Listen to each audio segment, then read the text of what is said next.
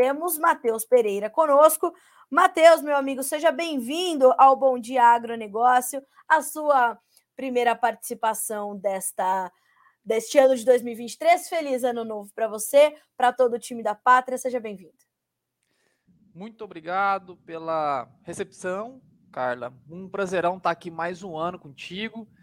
Tava até me recordando outro dia, ah, quando foi a nossa primeira entrada ao vivo por aqui, cara. Se eu não estou enganado, foi por cerca de dar o final de 2015 para início de 2016.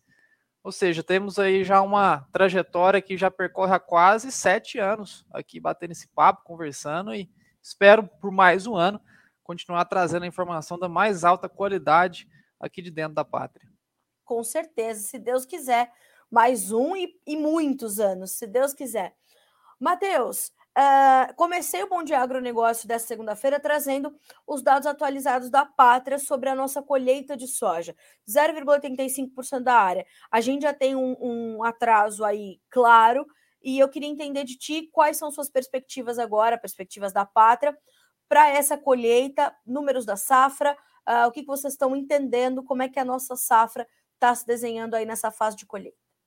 Perfeito. Então, tratando do Brasil primeiramente, né, a gente tem que entender que o início do plantio dessa safra atual 22-23 também teve alguns probleminhas com os atrasos das janelas de chuvas, né, quando comparado ao ano passado. A gente teve ali um estabelecimento prévio também um pouco mais tardio, porém, ao longo das, semana, das, das semanas consecutivas de plantio, né, a gente conseguiu reacelerar o, o processo de semeadura lá no passado e agora a gente espera um movimento semelhante. A gente teve ali um um início postergado de, de, de colheita agora, né? Está nitidamente mais atrasado do que uh, o ano passado em específico, né? Quando a gente toma como métrica apenas aí o curto prazo. Uh, porém, esperamos sim uma reaceleração agora nessas semanas de agora em diante. Porém, Carla, de fato, estamos sim notando uh, vários problemas de excesso de pluviometria, excesso de chuva dentro do estado do Mato Grosso, dentro do estado de Goiás, algumas partes do Tocantins. Então, ou seja, o excesso de chuvas agora também tem impedido a, a tentativa né, de um aquecimento mais atenuado do processo de colheita da soja verão. Os resultados até o momento, Carla, são resultados bem satisfatórios, eu diria, especialmente porque essas culturas que estão sendo retiradas de campo no atual momento são culturas de uh, ciclo mais curto, né? Uh, não só isso, são culturas que já visam né, a entrada mais agressiva de um plantio de segunda safra, seja no algodão lá no passado, alguns dias atrás, ou até agora já começa a semear o milho safrinha.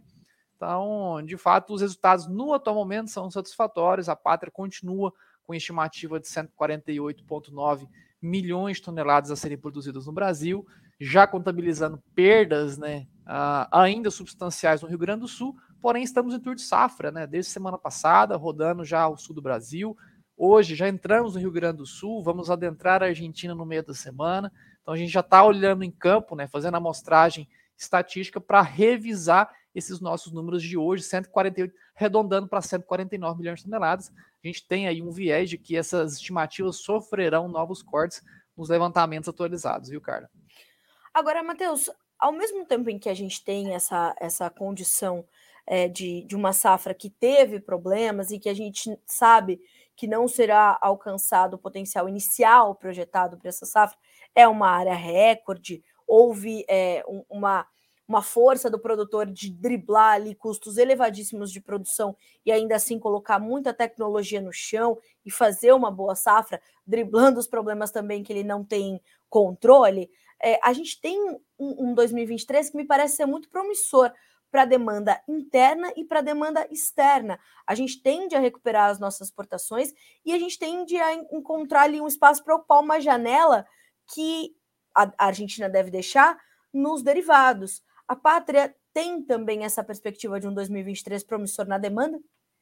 Com certeza, né? Em 2022, esse ano passado, a gente sofreu esse corte de demanda pelo produto brasileiro, pela soja, né? Oleaginosa brasileira por conta de falta de oferta. Não, não, houve nenhum tipo de embargo, nenhum conflito geopolítico que justificasse né, uma redução abrupta nas exportações brasileiras da soja. A gente só realmente reduziu a capacidade de embarques brasileiros da nossa oleaginosa, da nossa soja, porque faltou oferta, faltou produção.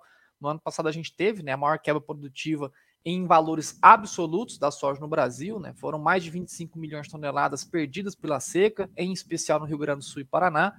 Este ano, o cenário se desenha de uma maneira diferente em termos nacionais, apesar de que em solo gaúcho, mais uma vez, nossos compatriotas vêm sofrendo com a falta de chuvas, chuvas que mudaram o cenário nos últimos dias, porém que perdas já que já são consolidadas e irreparáveis, em especial no milho de verão, porém já em algumas sim, alguns talhões de soja. Neste ano a gente não tem né, aquela percepção que as quebras no Brasil serão tão agressivas quanto no passado. A gente não vai também a, a, a alcançar né, o potencial produtivo máximo da nossa cultura aqui dentro do nosso país, pelos problemas recorrentes ao sul do nosso país. Então, não só a oferta se restabelece, né, a gente está falando aí de mais de 20 milhões de toneladas a mais de soja produzidas dentro do Brasil, quando comparado com o ano passado, mesmo já contabilizando perdas ali dentro do Rio Grande do Sul. Agora, essa oferta extra, ela volta ao mercado, né, dando espaço e fôlego, né, tanto ao exportador quanto ao consumidor interno, que vai não só colocar mais grão in natura para fora, mas também verticalizar a produção, né, colocar farelo, colocar óleo, visto que ah, o cenário dentro dos maiores exportadores de farelo do mundo, que é a Argentina, responsável por quase da metade de toda a matriz de exportação de farelo do planeta, argentinos que vem sofrendo aí com talvez a maior quebra produtiva de sua história. Esses números ainda precisam ser confirmados, precisam ser observados em loco. Nossa equipe estará em, dentro da Argentina nessa semana, a partir de quarta, quinta-feira. Uh, porém, né, infelizmente, cara, a gente já vem uh, desenhando esse cenário de que a Argentina uh, já consolida perdas irreparáveis e que agora já está no caminho né, de se tornar, no marco histórico, a pior safra da Argentina tanto para a soja quanto para o milho. Carece ainda de algumas confirmações. Produto que vai ser, ó, demanda né, que seria destinado à Argentina, que será sobreposta aqui ao Brasil com esse superávit comercializado que a gente está ganhando com a oferta mais cheia do que o ano passado. E é interessante que na semana passada nós tivemos, inclusive, esse, esses rumores de que a Argentina estaria comprando soja aqui no Brasil, é, mostrando que há realmente uma, sempre que a gente tem problemas muito graves, como é o caso da Argentina nesse momento, uma reorganização da, da dinâmica da oferta, né, Matheus? Da, da demanda, perdão. Exatamente, assim, era um, era um fator muito mais notado no milho, né? A gente tem uh, um comércio né, bilateral no milho brasileiro, especialmente o consumidor interno do Brasil, que anualmente né, compra, faz aquisições do milho argentino para alimentação animal dentro do nosso país. E neste ano, né, milho argentino que entraria no Brasil por volta de meados de fevereiro, começo de março, quando se iniciaria uma colheita mais agressiva lá em solo argentino, agora provavelmente nós, se houver capacidade, estaríamos né, fornecendo milho ao mercado argentino. O mesmo acontece para a soja, só que a soja é um, é um, é um fator mais recente, né? A gente não tem um histórico prolongado de grandes importações da soja argentina para o Brasil ou vice-versa. Uh, porém, o milho sim é, era mais, sempre foi mais notado e agora a gente deve ver a via inversa. Né? Porém, só levanta a questão que não só agora a gente sofre né, de um esgotamento prévio da, da oferta disponível de milho, exportação aquecidíssima, China rapando o que tem de, de grão disponível dentro do nosso país, com preço ah, tido como uma barganha, realmente pagando muito barato pelo nosso milho para exportação. Rio Grande do Sul, maior produtor de milho verão, já com perdas ali de pelo menos 30% a 40%. Muito provável também que uma terceira safra consecutiva de milho verão dentro do Rio Grande do Sul será drasticamente cortada né, por falta de chuvas. Rio Grande do Sul, que produziria cerca de 7, 7,5 milhões de toneladas, dificilmente, cara, vai produzir algo em torno de 4,5, 5, dificilmente. Então é mais um, um fator né, do lado da oferta para o mercado do milho em específico, que pesa na balança né, com a demanda, uh, que vai dificultar o argentino também de fazer essas aquisições do nosso cereal. Oleaginosa, sim, a gente vai ter uma oferta plena disponível, que vamos conseguir sim abastecer parcialmente alguma demanda pontual argentina. Matheus, como é que como é que tudo isso tem influenciado na formação dos nossos preços? Nós já temos é, um aumento, por exemplo, dos nossos prêmios, nós já temos perspectivas de preços mais adiante mais elevados. Como é que essas informações estão chegando para a formação dos preços dos nossos produtos, tanto soja e milho aqui no Brasil? Olha, muito bem, Carlos. Sim, é, eu vou tentar ser o mais objetivo possível, porque é, no atual momento a gente não pode ser simplista o suficiente de achar que, poxa, exportação aquecidíssima, a gente vai exportar Exato. não só para a Europa, para a Ásia, aqui para os nossos países vizinhos, tanto soja quanto milho, os preços vão reagir com agressividade. De fato, 2023 é o ano da exportação. Uh, a gente está vendo não só a saída, né, o livramento desse Covid, a, não livramento, a gente se habituou, né? O Ocidente se habituou, o Oriente está se habituando com essa liberação dos lockdowns na China pela primeira vez desde 2020, três anos lá trancafiados, agora estão voltando, estão se expondo ao vírus né, e vão se habituar, assim como nós aqui uh, em todo o Ocidente nos habituamos, né, convivemos com a doença, sim, uh, eles também deverão agora se habituar. E a gente vai viver agora 2023 um, um ano né, de plena capacidade de demanda. Então as exportações certo. serão aquecidíssimas. Nós da Pátria estimamos não só exportações recordes brasileiras da soja, ultrapassando os 90 milhões de toneladas, mas também exportações recordes do milho, ultrapassando com facilidade as 50 milhões de toneladas aqui no nosso país. Uh, porém, não é puramente olhar a exportação e dizer que os preços irão subir dentro do nosso país. O grande problema, o grande fator que pesa contra toda essa visão é o consumidor interno, cara. A gente tem que hum. lembrar que mais da metade do milho produzido dentro do Brasil é destinado à cadeia de proteínas animais, né? consumo, ração para boi, ração para porco, ração para frango. E infelizmente essa cadeia nos últimos seis meses, pelo menos, ela foi completamente deteriorada uh, por incapacidade de gerar margem. Né? O pecuarista hoje realmente está enforcado, é uma palavra forte, ele está esganado pela margem né, da venda do produto com os altíssimos custos na produção.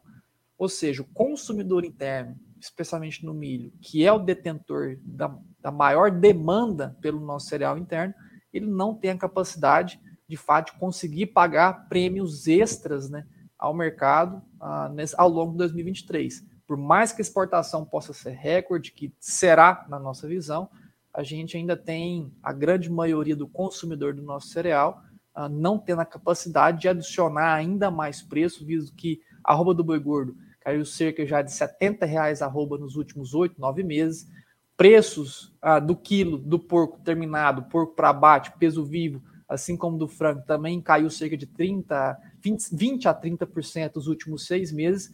Ou seja, o consumidor, a cadeia interna no Brasil, que é o grande peso contra né, uma aceleração de preço. Hoje, internamente, ainda, né, o pecuarista não consegue ter margem, Carla, para sustentar altas agressivas nos preços internos, tanto do milho quanto da soja. Soja tem uma matriz mais destinada ao escoamento internacional, né? Realmente a gente envia muita soja para a Ásia, ela consegue ter mais esse fôlego de, de demanda, porque a vasta maioria é consumida do outro lado do planeta, porém o milho, né, grande parte é consumido internamente no país, o que dificulta muito uh, realmente a, a, a alavancagem dos preços de agora em diante.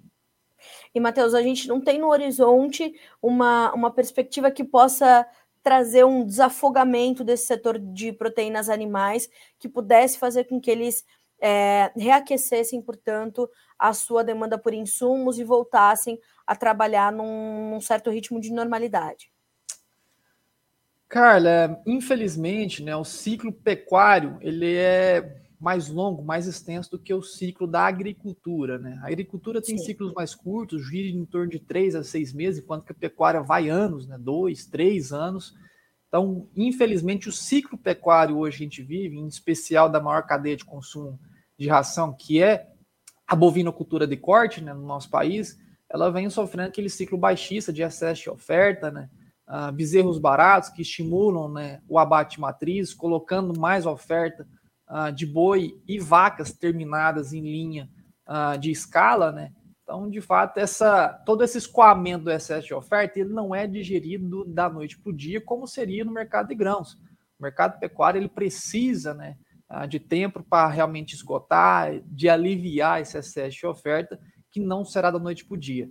A nossa visão da pátria 2023 é um, é um ano, né, na nossa visão, que será de, de pressão né, aos preços de todo o mercado pecuário por essa incapacidade de ser um mercado tão ágil quanto o mercado de grãos. O escoamento da pecuária, não só da bovinocultura, estendo a isso a tanto para a suinocultura quanto para a avicultura, né? Uh, suínos e, e aves, uh, não são ciclos facilmente digeridos ao mercado. Então, infelizmente, no curto prazo, não há um bom cenário né, que possa aliviar esse, esse, esse fator exclusivo do, da, do lado da demanda por ração.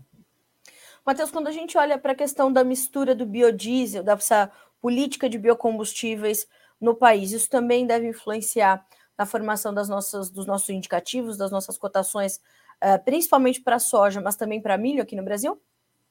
Toda certeza, a gente deve ter mais estímulos aí de agora em diante, né? É algo já é uma macro tendência não observada dentro do Brasil, a macro tendência observada em todo o planeta, né, desses estímulos de combustíveis alternativos, né, ou biocombustíveis, algo que cresceu muito na Europa, vem sendo desenvolvido com muita intensidade dentro do solo norte-americano, que provavelmente, tratando dos Estados Unidos, deve, deverá ser o ano de maior consumo tanto de milho para etanol quanto de soja para biodiesel, né, de toda a história norte-americana, agora em 2023. Aqui no nosso país também, a gente vem criando esses incentivos, né? Toda aquela BR-163 Sul do Mato Grosso já é ah, o, o, o, local, né? A região geopolítica de maior importância no consumo ah, de milho pré-etanol do nosso país, região que vem sendo estimulada a ampliação de produção, né? Até as próprias fábricas hoje instaladas ali naquelas regiões, elas possuem uma capacidade de, ah, de, de, de, esmagamento muito superior ao que hoje ainda é aplicado, né? Eles vão subindo gradativamente para, enfim, não abarrotar o lado da oferta, acabar apertando as próprias margens, né?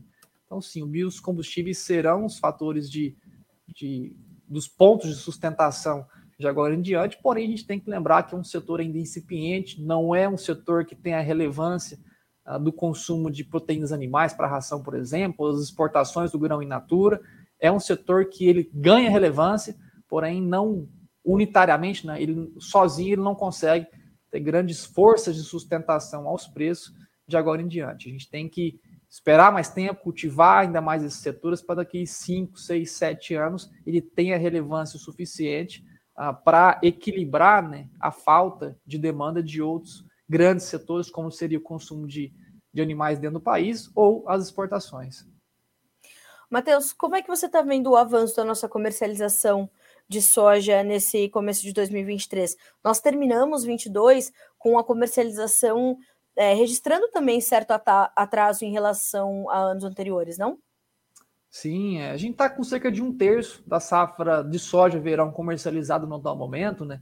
Isso é, é quase 15% em, abaixo da, em relação à média dos últimos cinco anos, né? E o fator notado, principalmente por essa versão do produtor em avançar com as novas vendas, é a falta de margem.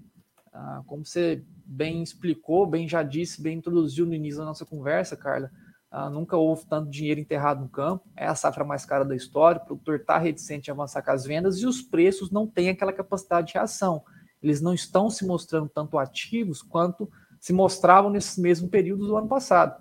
A gente tem que lembrar que lá em janeiro de 2022 foi quando a soja, né, em Chicago em especial, saiu lá de 13, 14 dólares o bucho, passando lá para os 15,80 acima. Então, realmente trouxe uma alavancagem a todo o mercado da soja internacional. E por que, que houve aquelas, esse movimento de alto agressivo? Porque as quebras confinadas né, aqui ao Brasil estimulavam o mercado internacional da soja a empilhar novas altas. A Argentina está quebrando? Sim, pessoal, está quebrando, está justificando ganhos ao mercado, porém a gente tem que lembrar que a Argentina por si só produz um terço da soja dentro do Brasil, ou seja, a capacidade de perda da Argentina é muito menor do que a capacidade de perda total de um Brasil, né, que tem ali, produz Sim. capacidade produtiva de 150 milhões, quando comparado com os argentinos ali, que tem mais de uma década que já estão estagnados ainda na faixa de 40 a 50 milhões de toneladas totais. Então, o produtor está mais reticente em avançar com as vendas, porém, até alertaria um pouco de cuidado, pessoal. Safra muito cara, a gente tem que ter mais esse instinto de sobrevivência em 2023, porque o horizonte está muito ofuscado, né, principalmente pela política, ah, questões cambiais. Então, para 2023, o produtor poderia ter um pouco mais de cautela, realmente em não deixar de avançar, mas pelo menos se proteger mais nas questões de custos, viu? Está muito caro e a gente está realmente está muito susceptível, o produtor está muito exposto agora em 2023. Acho que é muito importante é, frisarmos isso, né, Matheus? Essa condição de que é, ter essa cautela não quer dizer não fazer nada, ficar assistindo o mercado se desenhar.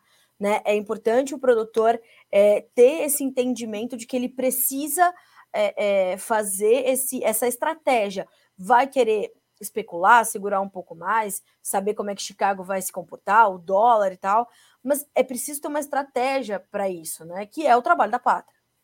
Exatamente, cara. Quando eu falo cautela, às vezes é, eu posso ser mal interpretado de, poxa, então é cautela para mim não vender. Ah, não vou vender porque o mercado não está me dando margem, eu vou ficar mais, mais apático, vou ter mais paciência nas vendas. Não é isso, pessoal. Cautela é para olhar para o teu bolso e, real, ver realmente o que saiu do teu bolso nessa safra para ser implementada e ter né, a percepção de que pelo menos aquilo que saiu ela deveria ter sido protegido.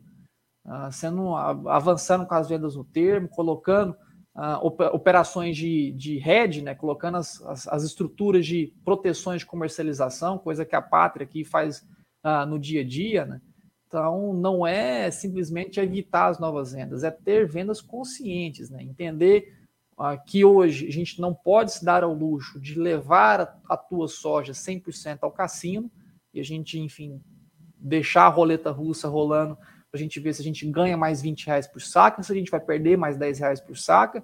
Hoje, os preços médios da soja Brasil, em torno de 155 para safra 23, uh, ah, são preços ali que uh, dificultam muito né, as margens construídas para 2023, margem de lucro. O produtor sabe disso, porém, imaginem perder mais 10 reais por saca hoje em relação ao que temos. Vai dificultar ainda muito mais realmente a capacidade né, de, de geração de margem para o ciclo 22-23. Então, pessoal, não é evitar vendas, é fazer vendas conscientes, estruturadas, juntamente com proteções financeiras, comprar calls, vender soja no termo, compra uma call Chicago, coisa que a Pátria estrutura aqui de maneira muito simples, muito didática, muito rápida, muito ágil. Não é isso, ah, não quero entrar, Matheus, ó, realmente o mercado físico hoje está meio frio, prefiro guardar, tenho capacidade de armazenação. Pessoal, vamos montar puts, vamos evitar com que o mercado né, subtrai os prêmios climáticos que estão sendo adicionados. Como eu disse, a Argentina está com um, um, um, um, gravíssimo problema climático? Sim. Vai ser, já está se desenhando a pior safra da história da Argentina? Sim, está se desenhando. Porém, a Argentina produz 40, 50 milhões de toneladas. Perder metade da safra, a gente está falando que vai perder 25 milhões de toneladas.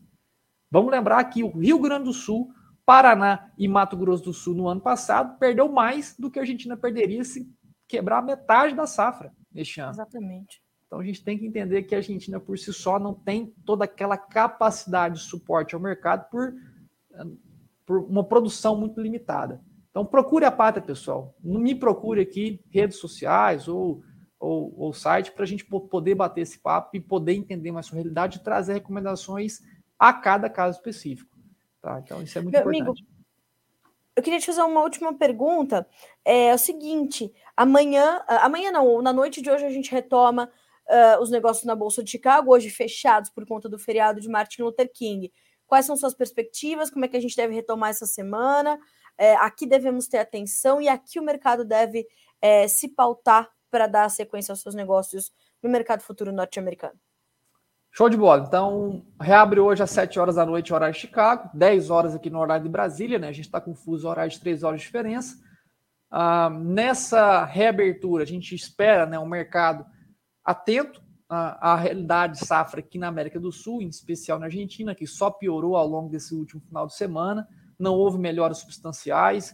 Os níveis de saúde vegetal na Argentina estão caindo novamente para as mínimas históricas, né? dos últimos 100 anos, temperaturas elevadíssimas, calor extremo, evapotranspiração do sistema solo-planta, né, que é quanto de água é transpirada tanto pela planta ou evaporada pelo solo, também nos níveis mais altos aí dos últimos 10 anos, pelo menos. Infelizmente, a, a base histórica de evapotranspiração ela não percorre uh, décadas, né? Então, da base histórica que a gente tem, a gente está nos maiores níveis de evapotranspiração potencial projetado hoje dentro da Argentina. Então, ou seja, as plantas que estão em campo, que tentaram se estabelecer, nunca passaram por um estresse hídrico tão severo quanto passam por agora. O mercado vai olhar para esse lado, realmente, vai entender que ainda existe dimensão de quebra dentro da América do Sul, vai manter os preços suportados em Chicago, porém, a gente tem que levar, levantar a bandeirinha que já na próxima semana, a partir do dia 22 de janeiro, os chineses entram de feriado de Ano Novo Lunar Chinês, que é o maior feriado da China, cerca de duas semanas de paralisação, não total, né? Ainda existirão tradings fazendo pequenas aquisições aqui no Ocidente, porém, a grande parte né, dos chineses que passaram três anos ah, não evitados, mas trancafiados ou em processo de quarentena e incapacitados de ah, curtir o feriado, voltarão às ruas. E eu até levanto um ponto de curiosidade aqui, Carla, coisa que já falamos para clientes algumas vezes, que o feriado de Ano Novo Lunar chinês é tido na história da humanidade como a maior movimentação de seres humanos da história da humanidade. São mais de um bilhão de pessoas que entram em movimentação no feriado, uh, ou internamente, ou viajam para fora do país uh, durante essas duas semanas e causam né, uma aceleração abrupta da demanda interna. Tá? Então, é normal que os chineses se antecipem, acelerem as compras, como fez com a soja, como fez com o milho, gerem aqueles estoques para amortecer uh, toda essa demanda pontual que vai ser gerada nesses 15 dias de feriado, porque realmente é muita gente que entra em feriado, né? Uh, tendo aí como marco na história da humanidade como a maior movimentação de seres humanos de toda a nossa história. É isso mesmo.